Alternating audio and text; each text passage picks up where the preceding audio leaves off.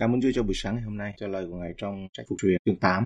Chương này cảnh báo chống lại sự kiêu ngạo. Công việc của Đức Chúa Trời được xây dựng trên sự khiêm nhường cho dân Israel suốt trong thời gian lang thang trong đồng vắng. Chúng ta nhớ là hình ảnh Chúa Giêsu kêu gọi mọi người trong Matthew 11 28 đấy, có mệt mỏi thì đến nơi ta cho học cái sự khiêm nhường và hạ mình. Chúa đã hạ mình và thử thách dân Israel. Câu 1 đến câu 2. Hãy cẩn thận làm theo hết thảy điều răn mà ta truyền cho các ngươi ngày nay để các ngươi được sống, được ra thêm và được vào nhận lấy xứ mà Đức Giê-hô-va đã thề cùng tổ phụ các ngươi để ban cho các ngươi. Hãy nhớ chọn con đường nơi đồng vắng mà Giê-hô-va Đức Chúa Trời ngươi đã dẫn ngươi đi trong 40 năm này, để hạ ngươi xuống và thử ngươi, đặng biết điều có ở trong lòng ngươi, hoặc ngươi có gìn giữ những điều răn của Ngài hay chăng. Hãy cẩn thận làm theo hết thảy mọi điều răn mà ta truyền cho các ngươi ngày nay. Đức Chúa Trời kêu gọi dân Israel vâng lời hoàn toàn. Sự vâng lời này dựa trên việc ghi nhớ những gì Chúa đã làm giữa họ nơi đồng vắng, để hạ ngươi xuống, Đức Chúa Trời đã hạ thấp dân Israel. Ngài đã đưa họ đến một nơi mà tất cả những gì họ có thể làm là phụ thuộc vào Ngài. Họ không có gì khác và không ai khác để trông cậy cả. Một số người nghĩ rằng công việc hạ mình của Đức Chúa Trời được hoàn thành chỉ bằng cách đưa chúng ta vào một nơi khiêm nhường. Nhưng chính tấm lòng của chúng ta, trong khi chúng ta ở nơi khiêm nhường, ấy, tấm lòng của chúng ta đạt đến cái điểm khiêm nhường thì mới là điều mà Đức Chúa Trời thực sự quan tâm. Chúng ta có thể ở một nơi khiêm nhường nhưng lại khao khát một điều gì đó nổi trội khác biệt hơn người cao quá lẽ. Đấy. Chúng ta có thể tin rằng Chúa nợ chúng ta một điều gì đó khác biệt và chúng ta sẽ sớm đạt được điều đó. Ngài tạo nên con như vậy thì hãy làm cho con khác biệt đi. Cái suy nghĩ của mình nó còn hơn cái lưỡi không xương nữa.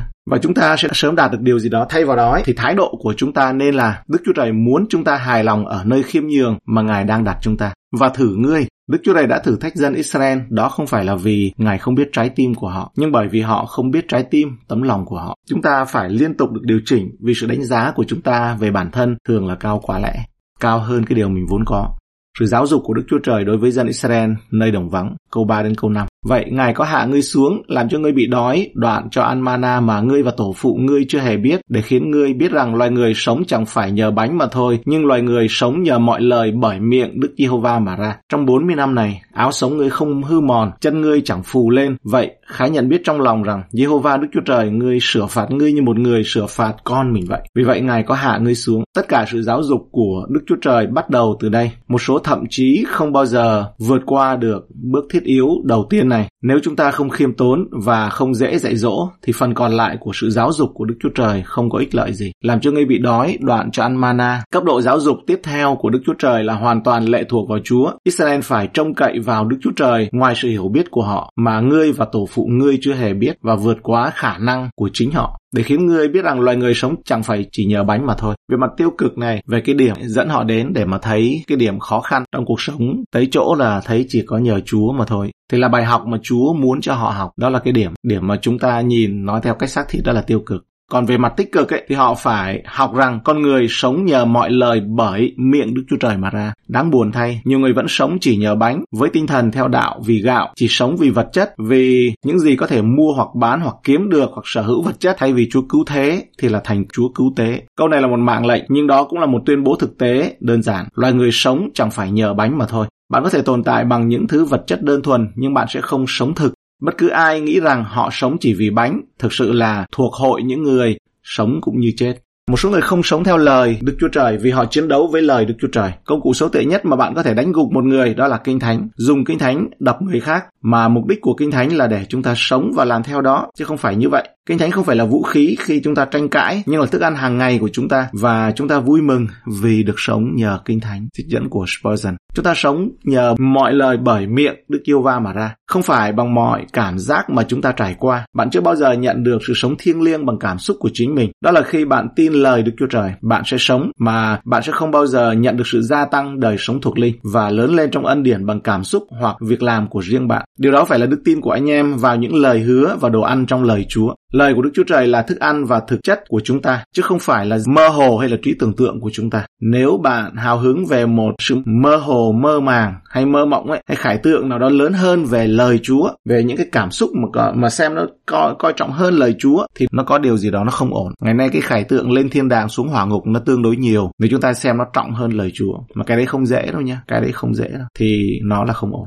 Jeremy chương 23 câu 28 Khi tiên tri nào có chiêm bao, hãy thuật chiêm bao ấy đi. Còn kẻ nào đã lãnh lời ta, hãy truyền đạt lời ta cách trung tín. Đức Yêu Va phán, rơm rạ há sen vào với lũ mì sao? Chúng ta sống theo mọi lời, ở những nơi lời Chúa cắt kim cương, quét sạch bụi, bởi vì chính hạt kim cương có giá trị và trong lời Đức Chúa Trời, tất cả sự thật đều quý giá, ngay cả sự thật nhỏ nhất, rất quý giá và không gì sánh được nó. Hãy tìm sự sống trong mọi lời nói ra từ nơi miệng của Chúa. Ồ, hãy tuân giữ lời, hỡi anh em của tôi, hãy giữ lấy lời như lời Đức Chúa Trời và như lời ra khỏi miệng Ngài. Hãy hút nó vào tâm hồn anh em. Anh em không thể có quá nhiều. Hãy nuôi dưỡng nó ngày và đêm. Vì thế Đức Chúa Trời sẽ khiến bạn sống và thực sự là cuộc sống.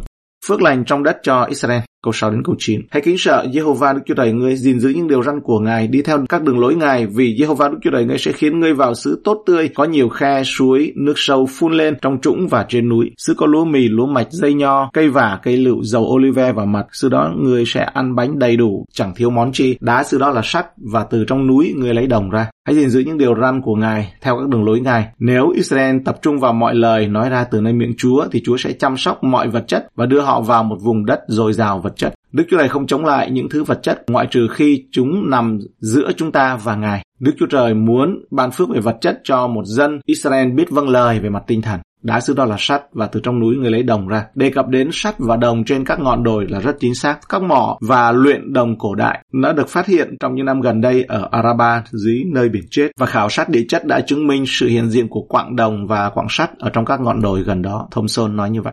Câu 10. Vậy ngươi sẽ ăn no nê và ngợi khen Jehovah Đức Chúa Trời ngươi, vì cớ sứ tốt tươi mà Ngài đã ban cho. Đây là nguyên tắc đơn giản trong Matthew 6.33. Nhưng trước hết hãy tìm kiếm vương quốc Đức Chúa Trời và sự công bình của Ngài, thì mọi điều khác sẽ ban thêm cho các ngươi nữa là cảnh báo chống lại sự kiêu ngạo phần B. Câu 11 đến câu 17, nguy cơ kiêu ngạo trong đời sống khi được Chúa ban phước rồi. Người khác cẩn thận, e quên Jehovah Đức Chúa Trời ngươi không gìn giữ điều răn mạng lệnh và luật lệ Ngài, mà ngày nay ta truyền cho ngươi chăng? Lại e sau khi đã ăn no nê, cất nhà tốt đặng ở, thấy bò chiên của mình thêm nhiều lên, bạc vàng và mọi tài sản mình dư dật rồi, thì bây giờ lòng ngươi tự cao, quên Jehovah Đức Chúa Trời ngươi là đấng đã đem ngươi ra khỏi xứ Egypto, tức khỏi nhà nô lệ chăng? Ấy là Ngài đã dẫn ngươi đi ngang qua đồng vắng mênh mông gớm ghiếc này, đầy những rắn lửa bò cạp, đất khô khan chẳng có nước. Ngài khiến nước từ hòn đá rất cứng phun ra cho ngươi, lại trong đồng vắng, Ngài ban cho ngươi ăn mana mà tổ phụ ngươi chưa hề biết, để hạ ngươi xuống và thử ngươi, hầu về sau làm ơn cho ngươi. Vậy khó coi chừng, cho nói trong lòng rằng ấy nhờ quyền năng ta và sức lực của tay ta mà đoạt được những sản nghiệp này. Ngươi khá cẩn thận, e quên Jehovah Đức Chúa Trời ngươi không giữ gìn những điều răn. Khi mọi điều tốt đẹp như thế này và cuộc sống của chúng ta được đầy dẫy, không khó để chúng ta lên mình. Chúng ta có thể dễ dàng quên chính Chúa và quên rằng đó là tất cả công việc việc của Ngài vì cớ chúng ta.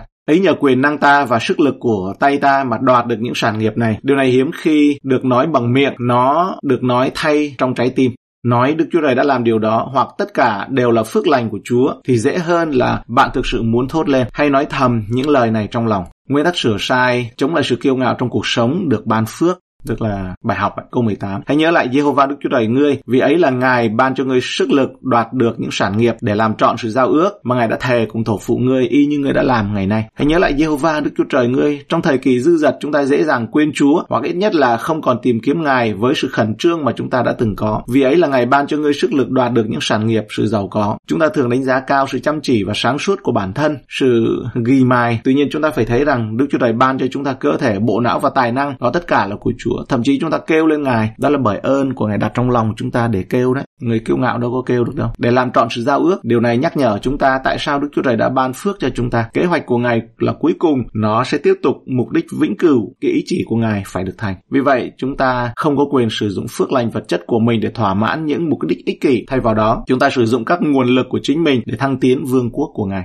Hình phạt của sự kiêu ngạo trong đời sống phước lành, câu 19 đến 20. Nếu ngươi quên Jehovah Đức Chúa Trời ngươi mà theo các thần khác, hầu việc và quỳ lại trước các thần ấy thì ngày nay ta cáo quyết rằng các ngươi sẽ bị diệt mất như những dân tộc kia mà Đức Jehovah tuyệt diệt trước mặt các ngươi bởi vì không nghe theo tiếng Jehovah Đức Chúa Trời của các ngươi. Thì ngày nay ta cáo quyết rằng, quyết làm chứng rằng các ngươi hẳn sẽ bị diệt mất.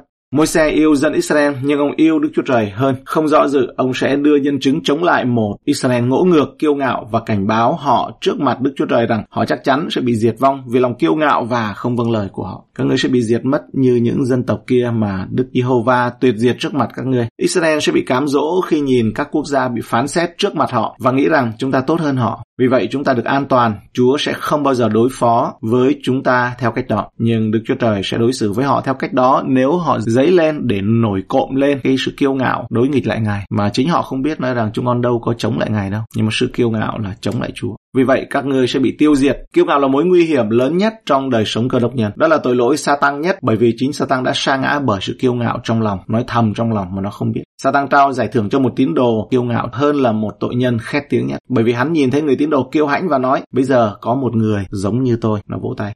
Sự kiêu ngạo ra mặt là đáng ghét, tự hào về chủng tộc là thô tục, phân biệt chủng tộc. Nhưng niềm tự hào tồi tệ nhất đó là tự hào về ân sủng. Nhắc lại, niềm tự hào tồi tệ nhất ấy, đó là tự hào về ân sủng. Câu này chắc là cần phải rao ra ngoài đường, tự hào về ân sủng. Dân Israel được kêu gọi để nhớ lại những kinh nghiệm của 40 năm trong đồng vắng khi Đức Chúa Trời đã dẫn họ và kỷ luật họ để tốt cho họ. Ngài hạ họ xuống và Ngài có thể kiểm tra tình trạng trong tấm lòng, cảm xúc tình cảm của họ, tâm hồn của họ đối với Ngài. Sử dụng mỗi một nỗi đau đớn, mỗi một cái điểm sâu, vực sâu và niềm kiêu hãnh, sự tự hào. Ngài dùng cả những điều đó. Họ chịu làm phương tiện qua những hoàn cảnh đó mà lộ ra những cái gì ở trong lòng của họ và khiến cho họ cảm thấy được rằng hoàn toàn phụ thuộc vào Ngài để được giúp đỡ được cung cấp được sự hướng dẫn không chỉ bởi những mạng lệnh khó tuân theo đối với loài người, đối với xác thịt và bởi những công việc lớn lao mà còn bởi những sự phiền não và tai họa nữa, cũng như những lợi ích như trong suốt Ê Tô Ký chương 16 câu 4. Chúa bèn phán của môi xe rằng, này ta sẽ từ trên trời cao làm mưa bánh xuống cho các ngươi, dân sự sẽ đi ra, ngày nào thâu bánh đủ cho ngày nấy, đặng thử dân coi có đi theo luật lệ của ta hay chẳng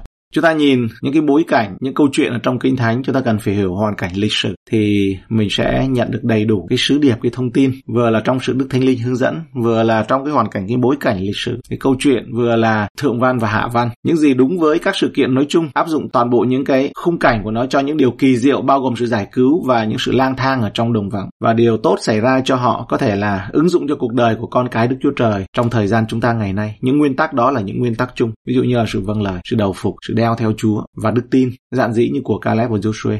Hai chữ sẽ tổng hợp cốt lõi cuối cùng về trải nghiệm của họ đó là sự cứu chuộc và sự huấn luyện. Chúa cứu chuộc họ qua khỏi biển đỏ. Chúa huấn luyện họ trong đồng vắng. Nhưng Ngài cứu trước và huấn luyện sau. Ngài dạy họ sau được cứu chuộc để được đào tạo, được đào tạo để họ có thể trở nên xứng đáng với sự mà họ đã được cứu chuộc. Và chúng ta để ý, Chúa nhắc lại đặc điểm ấy ở trong phục truyền này ấy, để cho họ nhớ và đừng quên. Và đó là một đặc điểm, một tư duy của một thế hệ trước khi bước qua sông Jordan. Bước qua biển đỏ đó là quên cái sự đau khổ khổ ải kiếp nô lệ, nhưng nhớ sự Chúa đã đưa họ ra khỏi xứ nô lệ. Ở trong đồng vắng để học và để đừng quên lại những cái bài học đó, ghi nhớ lại vì vậy, nên cả sự cứu chuộc và huấn luyện trong trường hợp của dân Israel đều có ý nghĩa sâu sắc mà hầu như họ ít có ý thức được. Nhưng là điều mà dân sự của Đức Chúa Trời cũng như là dân Israel được Chúa đã dự định cho họ ngay từ lúc ban đầu. Sau đó, những trải nghiệm đa dạng thì được xem như là một phần của lịch sử và trở thành vấn đề đáng ghi nhận để biết ơn và ca ngợi. Có bốn điều mà chúng ta có thể suy gẫm ở đây qua bài giảng này của môi xe. Thứ nhất ấy, là có nhiều bài học mà những con cái Đức Chúa Trời cần học. Vì sao? Chúa nói rằng Ngài hạ ngươi xuống trong câu 2 đấy. Ngài hạ ngươi xuống. Như vậy thì cái mà chúng ta học ở trong đời sống của mình. Chúng ta tập cái lối suy nghĩ. Còn ngày nay ấy thì sao ạ? Chúa không bao giờ, Chúa không đem bệnh tật đến cho bạn.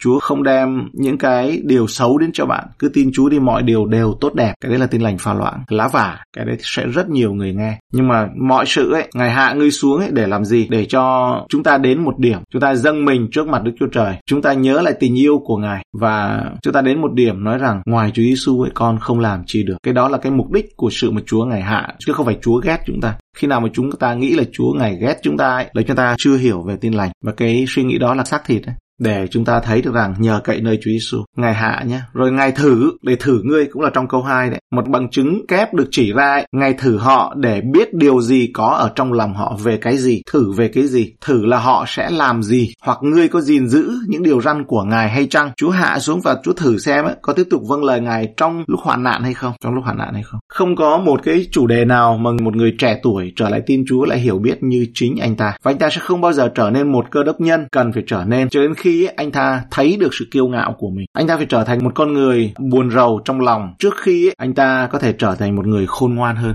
Để khiến ngươi biết rằng loài người sống chẳng phải nhờ bánh mà thôi đó là mana mà môi xe muốn nói đến. Có nghĩa là nguồn cung cấp không phải từ thiên nhiên mà từ thiên chúa của thiên nhiên được đưa đến cho chúng ta. Đức chúa trời có quyền tự do áp dụng bất kỳ cách nào mà ngài muốn trong việc cung cấp đồ cần dùng cho chúng ta. Không nghi ngờ gì nữa, điều này là đúng. Nhưng nó không phải là toàn bộ sự thật và chúng ta cũng không coi đó là sự thật được dự định. Chúng ta biết rằng với những lời này, đấng cứu rỗi của chúng ta là Chúa Giêsu đã đẩy lùi một cuộc tấn công của kẻ cám dỗ. Chúa dùng câu này để trả lời với Satan ở trong đồng vắng trong Matthew chương 4 câu 3 và câu 4 ấy. Thực tế là câu trả lời của đấng cứu rỗi của chúng ta là con người có một cuộc sống mà hai khía cạnh hai phương diện, không phải chỉ thể xác mà còn về mặt tâm linh để lấy thức ăn cho cơ thể bằng một sự phủ định của sự hy sinh bản thân mà chính vì thế mà Chúa Giêsu ngài đã đến. Không phải chỉ có bánh mới duy trì được con người thôi. Đó là ý nghĩa khi chúng ta kiêng ăn. Chúa Giêsu 40 ngày trong đồng vắng, ngài dùng cái câu này để trả lời. Bây giờ với ánh sáng như vậy, được Chúa của chúng ta chiếu vào đoạn kinh thánh này. Chúng ta được dẫn dắt để coi những lời của môi xe không chỉ đề cập đến việc cung cấp thực phẩm mà còn đề cập đến toàn bộ kỷ luật trong đồng vắng như ý định của Đức Chúa Trời. Con người thực tế và giá trị của phần cao hơn của con người. Điều thứ hai là Đức Chúa Trời bổ sung các phương pháp giảng dạy những bài học cần thiết này. Ở đây ấy, Chúa dẫn họ trong cái con đường tuy là lòng vòng nhưng mà con đường Ngài dẫn họ. Đó không phải là con đường ngắn nhất, không phải là đường tắt. Nhiều khi đường ngắn nhất, nhiều khi cái nhìn tốt bề ngoài ấy nó không phải là cái cách đúng đắn được Đức Chúa Trời ban cho và sức giàu để thực hiện. Cái phương pháp gửi đồ ăn xuống đây là qua mana từ trên trời rơi xuống. Do đó họ được dạy để sống ngày này qua ngày khác trong đồng vắng. Những thất vọng mà họ đã gặp 40 năm này, nếu họ được cho biết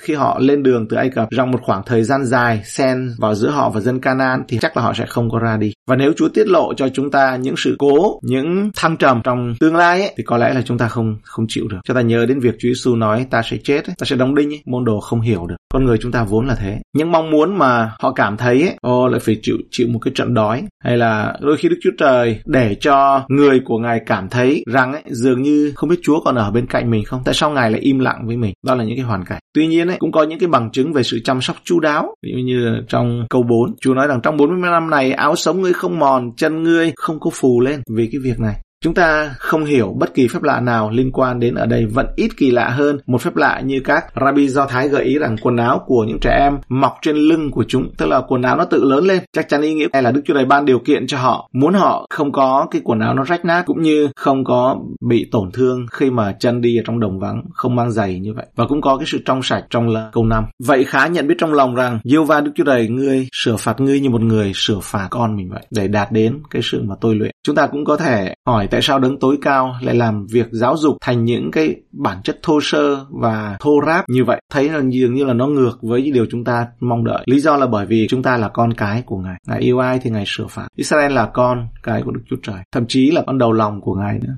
Người tin Chúa là con nuôi Đức Chúa Trời. Chúng ta có một sự dự định và chương trình của Chúa, và đó là điều tuyệt vời. Và Chúa, Ngài nghiêm túc với cái sự hướng dẫn và huấn luyện đào tạo. Nó đồng nghĩa với cái con đường trong đồng vắng. Đó là một cách nhìn tích cực trong đồng vắng đấy. Thật vậy, có thể nói bởi một người không tin là tôi có tất cả những thay đổi này trong cuộc sống, nhưng mà chúng không có dạy tôi. Thật là đáng buồn khi nghe những lời như vậy. Không học được bài học gì hết. Nhưng mà cái điều duy nhất là mong muốn tất cả những điều này trở thành một bài học thành một sự huấn luyện đó là tinh thần của người làm con chứ không phải là tôi mọi thứ tự này nó không bao giờ bị đảo ngược đó là giải cứu trước và huấn luyện sau dạy dỗ sau đó là điều thứ ba là vì sao ấy mà Chúa, ngài theo như cách nhìn của chúng ta. Chúng ta mang thập tự giá là nơi Chúa chịu đau đớn, nơi Chúa chịu đồng cảm với chúng ta để dạy chúng ta những bài học ở trong những khúc quanh của cuộc sống. Điều thứ tư ấy là nếu Đức Chúa Trời cần đào tạo rất nhiều thì chúng ta cần xem xét kỹ năng đào tạo của ngài mà học. Ở trong câu 2 là nhớ trọn con đường 40 năm nơi đồng vắng nhiều và Đức Chúa Trời, ngươi đã dẫn ngươi đi trong 40 năm này để hạ ngươi xuống và thử ngươi đã biết điều có ở trong lòng ngươi hoặc ngươi có gìn giữ những điều răn của ngài hay chẳng câu 5 vậy khá nhận biết trong lòng rằng Jehovah Đức Chúa Trời ngươi sửa phạt người như một người sửa phạt con mình vậy. Như vậy thì đây là mục tiêu cao cả về mặt đạo đức đối với con người và thiêng liêng đối với Đức Chúa Trời.